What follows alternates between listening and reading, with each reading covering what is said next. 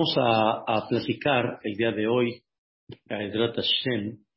eh, hay un tema muy bonito y muy importante de analizar, es el tema de sube y baja y cómo nosotros somos los que tenemos que despertar y abrir para que de arriba hacia abajo venga toda la bendición.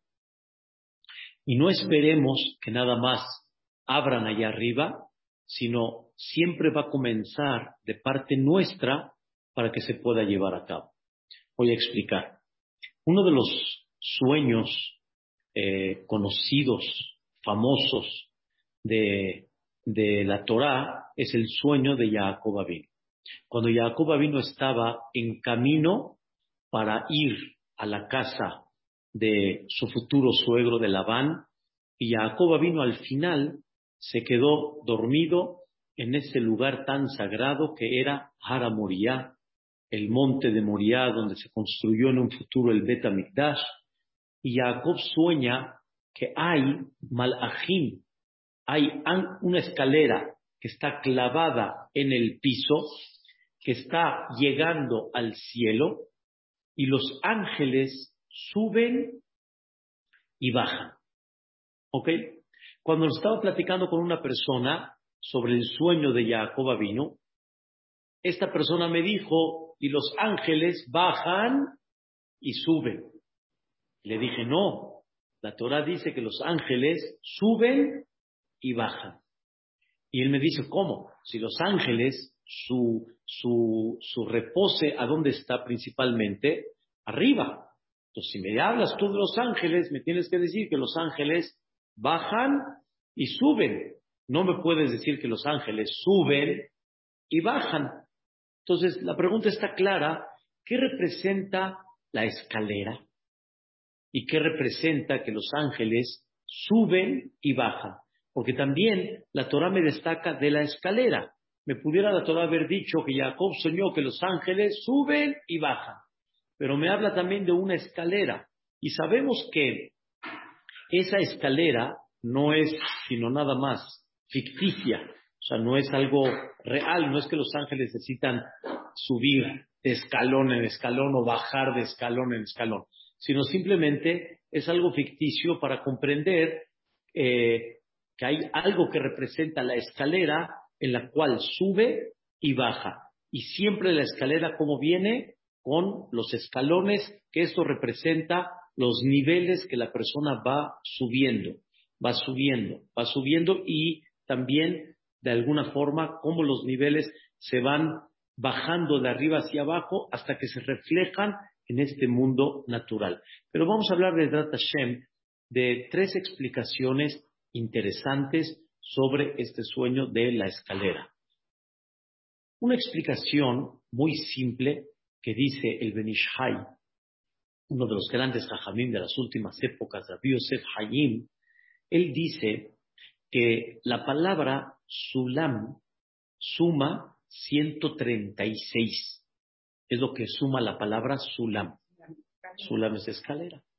Y también la palabra mamón, dinero, también suma 136. Dice el Benishai, ¿qué relación hay entre la escalera y el dinero? Dice el Benishai, para enseñarte que el dinero sube y baja. O sea, todos su pensamiento está subir. ¿Ok? Subir significa que podamos crecer económicamente y podamos tener cada vez más dinero. Así la persona eh, de alguna forma aspira, subir, subir, subir. Pero la persona no puede olvidar que así como sube, también baja. O sea, nadie puede sentirse que está ya en la cima, en medio, tres cuartos. Así como sube, así la persona puede bajar. Y este, dice el Benishai algo interesante, el escalón, dice el Benishai, el escalón que está abajo, dice, está abajo. Aparentemente ese escalón que está abajo, pues no puede estar allá arriba, está abajo. Y el de arriba aparentemente está arriba, él no está abajo. Entonces, el que está muy arriba dice, oh, yo ya la hice, yo ya estoy en el cielo, económicamente, yo ya estoy este, del otro lado, y el que está abajo dice, no, pues yo ya estoy abajo, no hay forma. Una persona que está escuchando el escalón de abajo y el escalón de arriba, en ese momento llega y dice, pues no está tan, tan, eh, tan difícil el tema, agarra la escalera y la volteó. La volteó. Volteó la escalera. El escalón de abajo, ¿a dónde está ahorita? Arriba. Y el escalón de arriba, ¿dónde está? Abajo. ¿Y cuánto duró eso? Como dicen, un segundo. Cambiar así no fue nada. Un segundo para enseñarte que de la misma manera también el concepto económico puede cambiar todo en un segundo. Y la verdad, como Dios nos ha enseñado que no debe uno sentirse seguro en ningún aspecto, sino todo puede cambiar. Pero vamos a continuar bajo esta explicación, pero algo todavía más, más profundo y más increíble, conectándolo con los ángeles, con los ángeles que suben y bajan. Hay un dicho que dice el Naví, el profeta, y lo dijo en Megilat mi pi elión, de allá arriba, lo tetse raot de ato. De allá arriba no va a salir ni el mal ni el bien. ¿Qué quiere decir? De raíz hay un mundo que Dios lo que quiere es beneficiar. Lo que quiere es dar generosidad. Vamos a decirlo, nos quiere dar oxígeno, alimentación, salud, el mundo de forma natural como Dios lo creó y de forma constante, Boreolam lo que nos quiere dar es beneficio. De ahí no va a salir ni lo bueno ni lo malo. Entonces, se depende de la persona, depende de la conducta de cada uno en forma particular, si sale lo bueno o hasbe shalom, lo contrario. No depende de allá arriba que Dios de repente diga no o sí. Porque la esencia del creador, ¿qué es? Pura bondad. Esa es la esencia de Boreola. La mamá le quiere dar al hijo todo lo bueno. Le quiere dar, pero todo depende del comportamiento del hijo.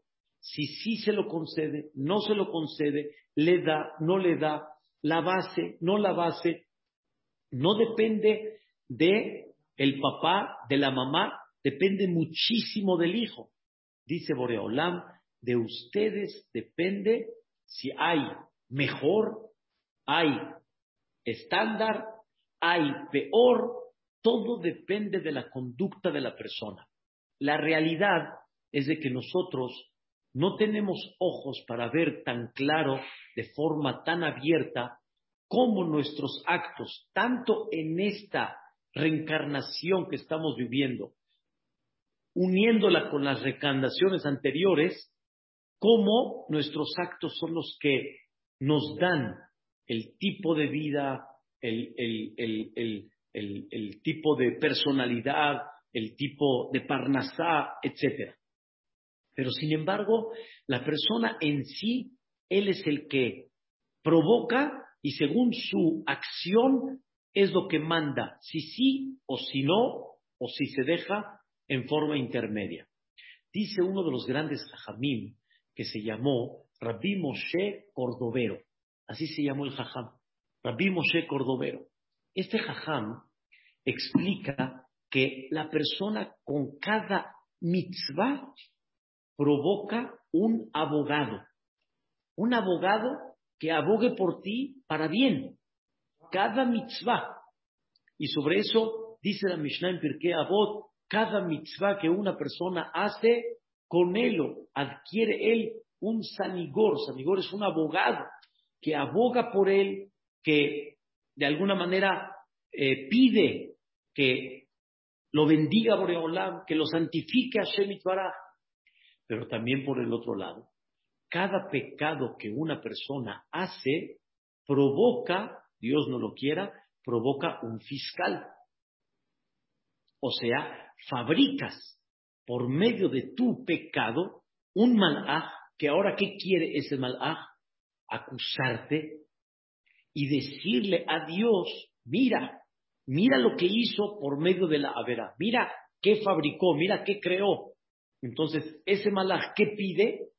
Pide como tipo justicia y pide que le hagan justicia a la persona, que le hagan un juicio barminal en forma negativa. Entonces, viene Boreolam y dice, imagínate que yo permita que cada ángel que fue creado por medio de la Averá, imagínate que yo permita que Dios no lo quiera, actúe y ejecute ¿sí? la parte negativa por el pecado que tú hiciste. Parminán, no quedaría mucho de nosotros, digamos. Sería un poquito difícil y complicado. Sin embargo, dice este Rabbi Moshe Cordovero, está escrito en la Torá, y sobre eso lo pedimos todos los días, y en Rosh Hashanah, y en Kippur muy fuerte, cuando pedimos los trece atributos de Dios, ¿qué le decimos a Dios? El Rahum, Hanun, El Japai. ¿Cómo termina los trece atributos? No sé avon, bafesha, behata'a, penaque. ¿Qué es no sé avon? Que Dios carga con el pecado. Carga con el pecado. Carga con el pecado quiere decir, Dios carga con algo que tú hiciste. Pregunta Rabbi Moshe Cordovero, ¿qué significa cargar con el pecado? Dice Rabbi Moshe Cordovero, carga con ese ángel significa lo tiene quietecito a este ángel, lo tiene quietecito para que no me acuse, no fiscalice y no me provoque que yo tenga que hacer algo en contra de mi hijo.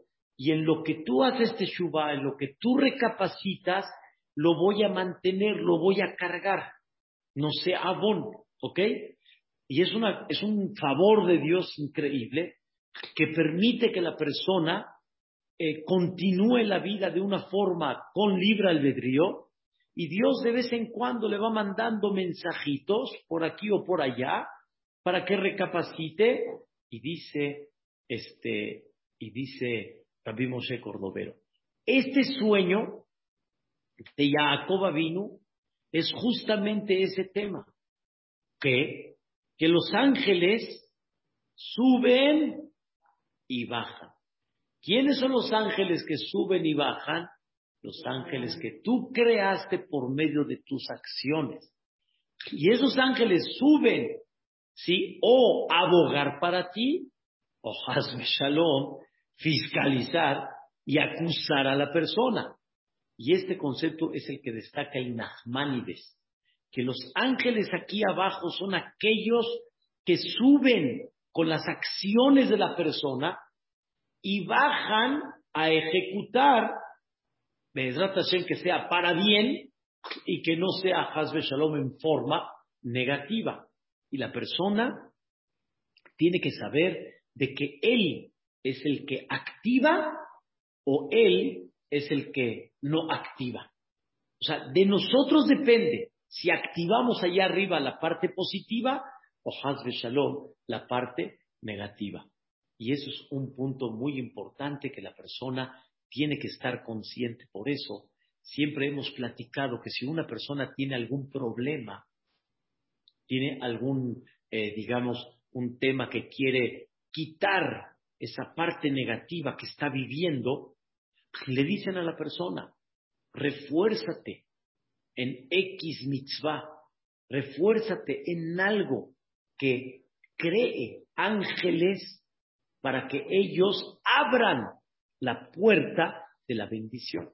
No es que Hasbe Shalom eh, eh, queremos aprovechar la oportunidad para, como dicen, clavarte una mitzvah, sino al contrario, tienes que comprender que tú quieres abrir la, la puerta de la verajá, quieres abrir esa puerta de bendición, ¿qué necesitas? ¿Qué necesitas para abrir la puerta de bendición? Tus actos. De ti depende, de tus actos depende abrir esa puerta de bendición para que de arriba para abajo. Entonces, ¿cómo comienza todo? De abajo para arriba y de arriba para abajo. Para enseñarle a Jacob vino que va a construir ya a todo el pueblo de Israel. Sus hijos van a ser completos, doce tribus. Jacob vino tiene que saber la responsabilidad, cómo abrir las puertas del cielo. Pero hay algo más profundo a lo que usted está preguntando. ¿Por qué Jacob soñó? Jacob representa, vamos a decir así, el exilio. El exilio. Sabemos que Jacob vino, muy interesante, ¿dónde construyó? O sea, ¿dónde nacieron todos sus hijos? Afuera. Afuera, en el exilio. Y aunque Jacob regresó en esta perashá a Eretz Israel, regresó con su padre, pero con todo y eso, ese futuro de Jacob vino, sus hijos y sus nietos, ¿a dónde fueron otra vez a ir? A Mitraim, que fue cuando bajó Yosef, etcétera, y cuando ya se descubrió, bajó otra vez. O sea, Jacob vino después de regresar, ¿sí? Otra vez volvió a bajar después, después de 22 años y más. Eso. ¿Qué representa Jacob vino? representa el exilio, representa la oscuridad. Cuando él fue a la casa de Labán, no sabía cómo se iban a desenvolver las cosas. Y la dificultad que pasó Jacob vino, y los engaños con su suegro, y los que quieren de alguna forma eliminarlo. Esto que representa Jacob vino, que es un símbolo a futuro, viene Boreolam y dice, acuérdate que para poder abrir las puertas del cielo, hay ángeles abajo que suben y depende de tus actos, y de ahí puedes abrir las puertas de arriba para abajo. Pero de arriba no sale el bien o el mal, sino todo depende de quién, de uno, de tus actos. Por eso dicen que Abraham, él fue el que abrió el canal del rezo en la mañana, Shahrit. Yitzhak Avinu fue el que abrió el canal del rezo en Minha. Cuando hablan del rezo, Abraham representa Shahrit, Yitzhak Avinu representa Minha. ¿Y qué representa Jacob Avinu? Arbit. ¿Por qué Jacob representa Arbit? Porque Arbit es la noche. Arbit es la oscuridad. Es donde no sé por dónde voy. Es donde tengo que aplicar mi fe de emunate jabalelot. Tengo que, tengo que reflejar mi fe absoluta en la noche, que es donde yo no veo, no sé por dónde estoy caminando. Es por el tema de Jacob. Aún Jacob cuando regresó, en la perazá de la semana que vamos a leer, regresó a Eretz Israel, Jacob vino con quién se va a enfrentar? Con su hermano Esab. Y Jacob le pide a Tzileni, sálvame por favor. Jacob representa en el símbolo toda la lucha del exilio. Y dice la Torah, de ti depende, de ti depende, de tu conducta, de tus mitzvot, de tus ángeles que vas a crear, y crea aquellos que van a abogar por ti, y no Hasbe Shalom, aquellos que qué, y no aquellos que qué, que van a fiscalizar, que te van a acusar. ¿Ok? Esa es la explicación número dos. Y por eso dice el Ramban, con la explicación que dimos de la Moshe Cordovero, dice el Ramban, esos ángeles son los que están trayendo la información. Los, sueños son mensajes. Exactamente. Los sueños, bueno, vamos a hablar primero los sueños toraicamente hablando, no los de nosotros. Los sueños toraicamente hablando es una un mensaje divino, es la unión entre la comunicación del cielo y la tierra. Jacob vino lo vio, lo vio clarito y entendió lo que Dios quiere darle mensaje con este sueño, así como el de Yosef, así como el de Paró, igual Dios se comunicó con Paró por medio del sueño. Nosotros no tenemos tanto ese nivel. no que no existe, pero no tenemos ese nivel. Normalmente nuestros sueños son sueños por lo que pensamos, por lo que sentimos, por lo que sucede, pero no realmente por, ¿me entienden? Es muy importante tener esto muy, como dicen, claro en el punto.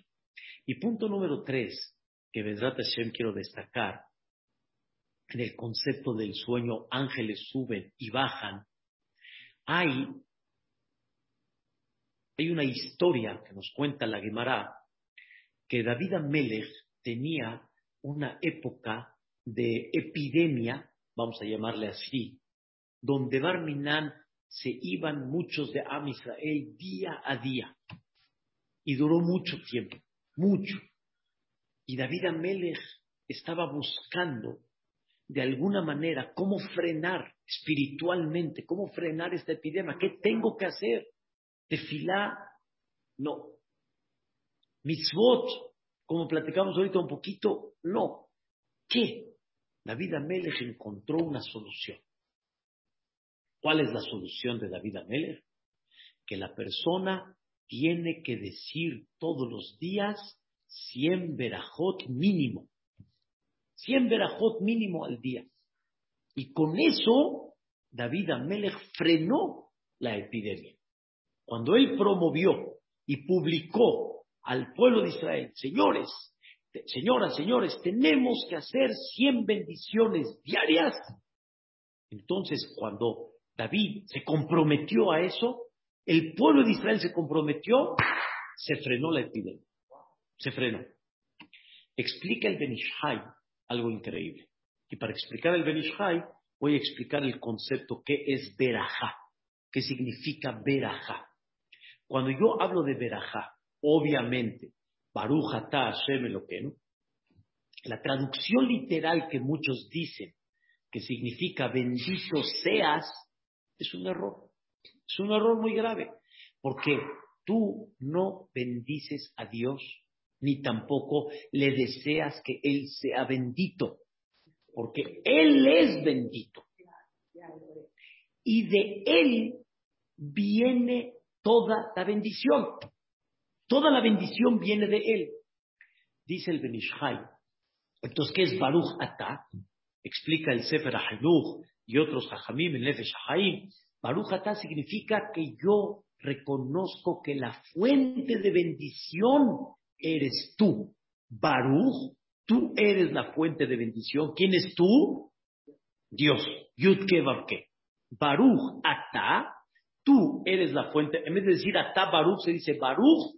¿Quién es la fuente de bendición? Ata, tú. ¿Quién es Ata? Yudke Babke. El que, el que el que mantiene, el que creó y mantiene toda esta naturaleza. Dice el Benishai, ahora sí, dice el Benishai, la persona mínimo tiene que reconocer 100 bendiciones diarias. 100. Reconocer 100 bendiciones diarias. Quiere decir, el mundo, vean qué cosa increíble, el mundo está lleno de verajá. Cuando yo digo está lleno de verajá, no hablo de verajá de comida, de verajá de... No. Lleno de verajá me refiero, está lleno de fuente de bendición. Y vamos a tratar de detallar ejemplos maravillosos, lleno de bendición. Pero la pregunta es hasta cuánto tú lo, lo manifiestas. No nomás lo reconoces lo manifiestas, lo expresas, expresas mínimo 100 fuentes de bendición del mundo en alimento, en el, en el cuerpo, en, en, muchas cosas. La fuente de bendición es Él. Dice el Benishai, antes, en la época de Moshe, de Yoshua, de los profetas, la gente estaba tan consciente de esa bendición de Dios en tantos sectores de la vida en todos los sectores de la vida que la persona no necesitaba un contexto. Baruch ata Lo veía, lo tenía muy claro. Pero cuando David Amelech se dio cuenta y entendió que la gente ya no está reconociendo eso, o más bien dicho, no lo está sintiendo, lo, lo ve como algo dado y por hecho y no lo está expresando, entonces Boreolán mandó, mandó un, un tema y una epidemia muy dura y David Amelech cuando comprendió este concepto le dijo a Israel, reconozca la fuente de bendición y entonces qué? ¿Y entonces qué? Reconozcan la fuente de bendición y eso va a ayudar a que arriba quiten el problema. Y eso significa Malaje Elohim Peyoredim. Los ángeles suben y bajan.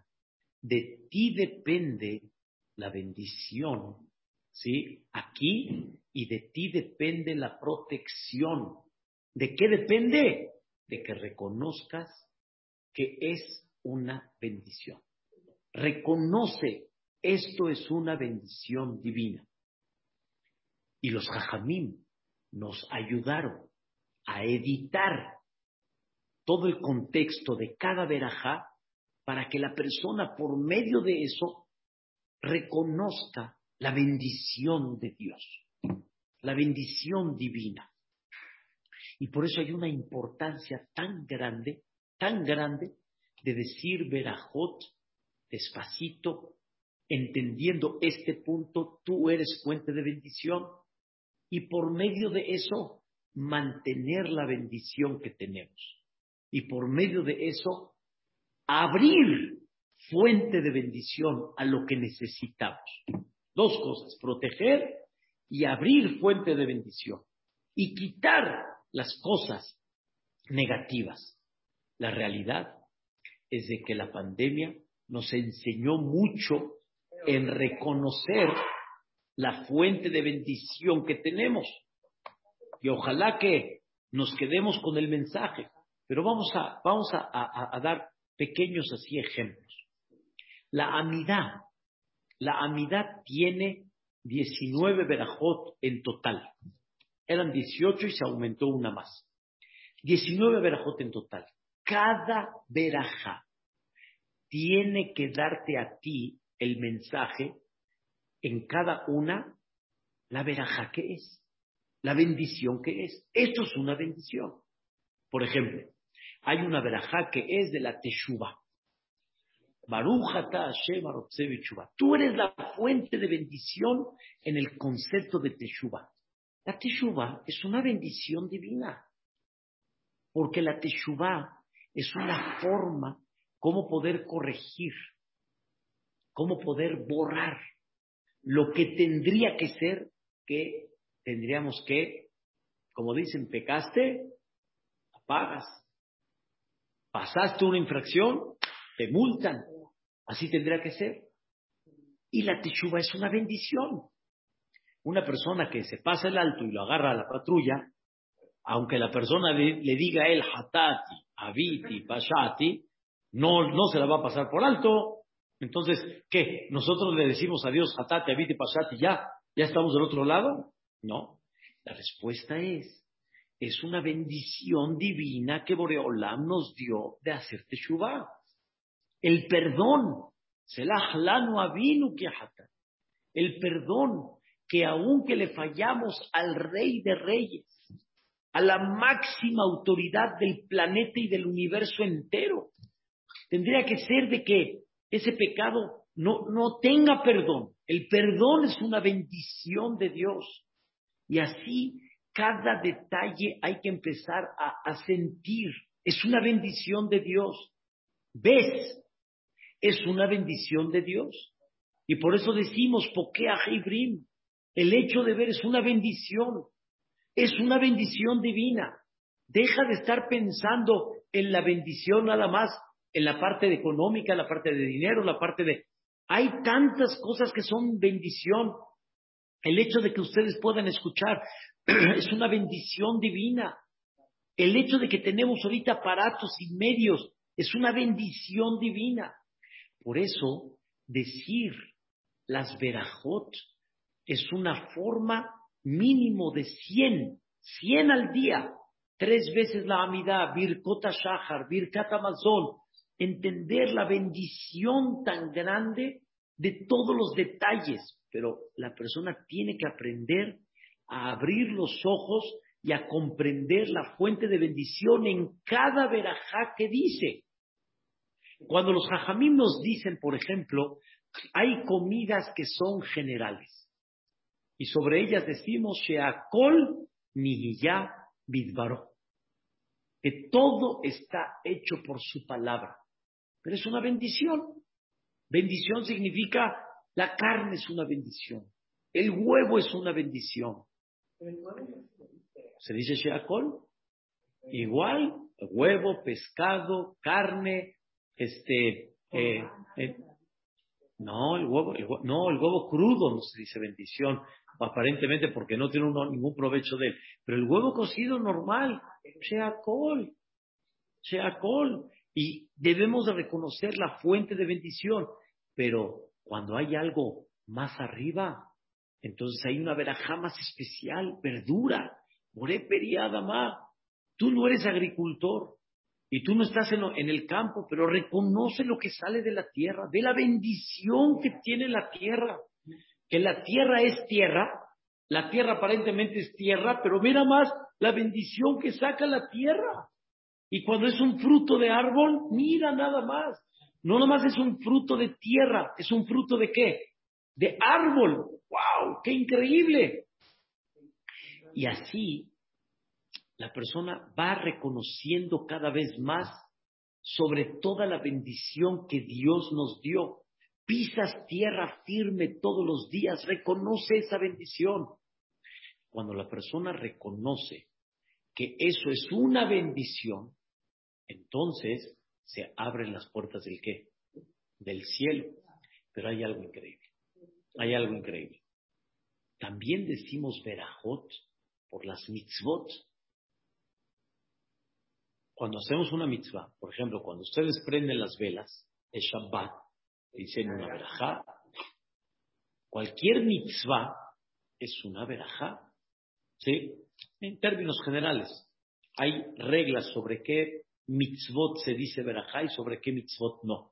Por ejemplo, dar tzedakah es una mitzvah, pero no se dice verajá porque no sabemos si me la va a aceptar, no me la va a aceptar, depende de otra persona si puedo cumplir la mitzvah. Pero cada mitzvah, cuando yo digo baruch, significa, no es nada más un contexto para poder hacer la mitzvah. No, es un reconocimiento que la mitzvah es una bendición de Dios. Es una bendición de Dios. Cuando nos paramos en la noche de Shabbat en la casa y hacemos kiddush con veraja, ¿sí? Estamos reconociendo que este Shabbat es una bendición. Es una bendición una bendición divina, ¿sí? que nos santificó con las mitzvot, nos dio un Shabbat muy especial, ¿sí? Nos dio este día tan especial porque es un recuerdo a los seis días de la creación. Entonces, eso mismo te empieza a despertar y a recapacitar de lo que realmente representa la gran santidad de Shabbat Kodesh. Y así como eso, todas las verajot de mitzvah que hay en, en todas las mitzvot que llevamos a cabo, entender que es una bendición. Cuando yo digo la verajá de Birkat Amazon, Birkat Amazon, que es cuando yo como pan, ¿ok? Como pan, el pan original de Amotzile Geminares, número uno, es de las pocas verajot, sí, únicas casi, que yo bendigo directo sobre ese producto. Porque normalmente yo no digo, eh, por ejemplo, Boré Peri manzana, sino yo digo Boré Peri. Pero aquí dijo el que, aquí yo menciono el que saca el pan de la tierra. ¿Y por qué lo menciono? Porque el pan, ya que es el alimento más básico de la persona, entonces por eso es una verajá muy especial. Entonces, Número uno, reconoces la bendición que hay en el pan. Pero aparte de eso, ese pan me obliga a decir al final Birkat Amazon. ¿Qué reconozco en Birkat Amazon? Reconozco que Dios abasteció el mundo con alimento. ¿Y cuántos alimentos? ¿Y cuántos alimentos que me dan y alimentan mi cuerpo? ¿Sí? ¿Y de qué forma? ¿Y la mesa cómo está llena? Reconozco en esa bendición que Dios nos entregó una tierra llamada Eretz Israel. Nos dio un pacto que es el Brit Milá. Nos dio una Torah increíble. Y recordamos a Jerusalén que pronto Boreolán la construya. Esas bendiciones significa que reconoces la bendición de eso. Reconoces que eso es una qué? Es una bendición. Cuando una persona va a comer un pan, si de alguna manera no se libera del Birkat Amazon, escuchen bien, sino come un pan de amotzi, porque es muy... Eso es correcto, hay que comer mínimo 230 gramos de pan. Pero muchos de nosotros buscamos el pan de mesonot, no el de amotzi, el que sea un poquito dulce. ¿Para qué? No lavarnos las manos, pero también de alguna forma ahorrarnos el Birkat Amazon.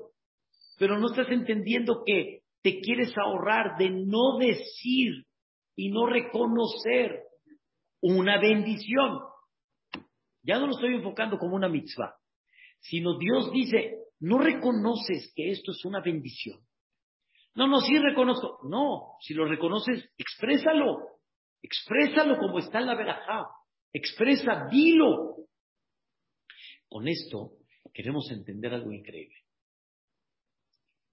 Dice, dice uno de los grandes Jamim, el Sefer que la persona que dice Birkat Amazon con concentración, con alegría, todos los días, dice el Sefer le asegura a Dios que no le va a faltar su parnasá con abundancia todos los días de su vida. ¿Por qué? ¿Qué relación hay? Porque tú reconoces la fuente de bendición en esto.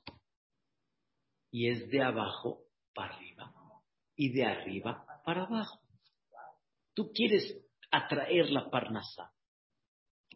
Este es el secreto. De abajo para arriba, para que de arriba para abajo. ¿Sí? Manifiesta la fuente de bendición. ¿Quién es? La parnasá es verdad de que tú aparentemente vas, trabajas, pero eso es nada más un medio. Pero ¿quién es el que manda la parnasá? Olam, reconoce la bendición, reconócela. Cuando la reconoces, viene de abajo para arriba, de arriba para abajo.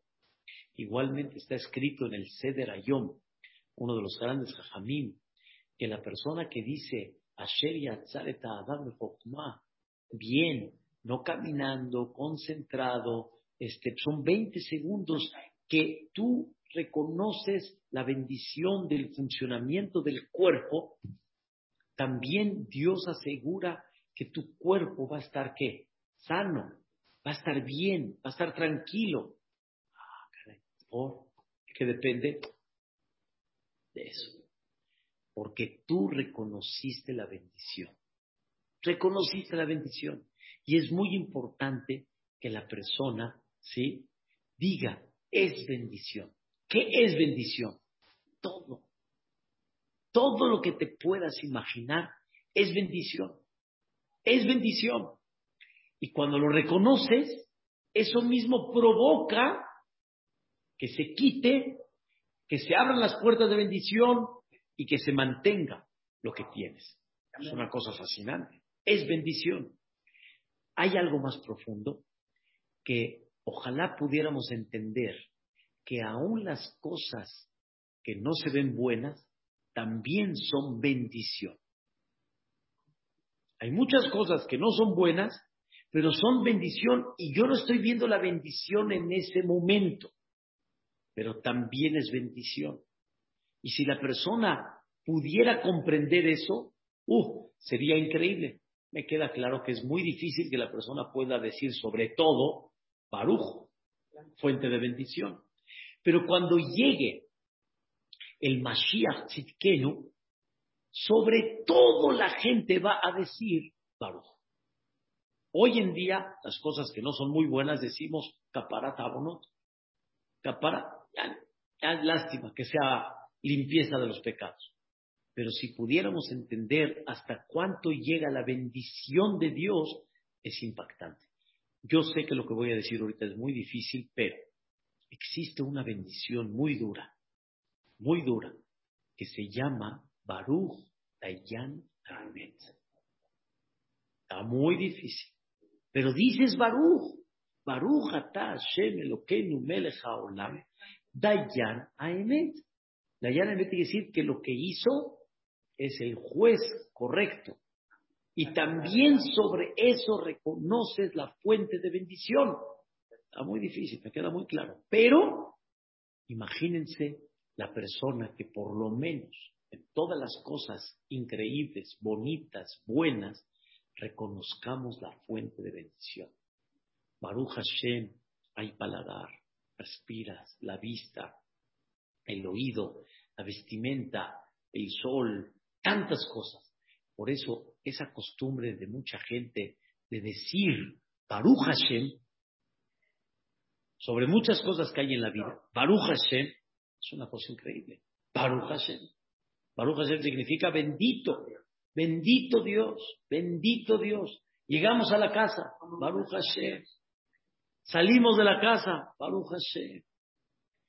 Recibiste tu sueldo, Baruch Hashem. Ay, abres el refrigerador, nada más observa y di, Baruch Hashem.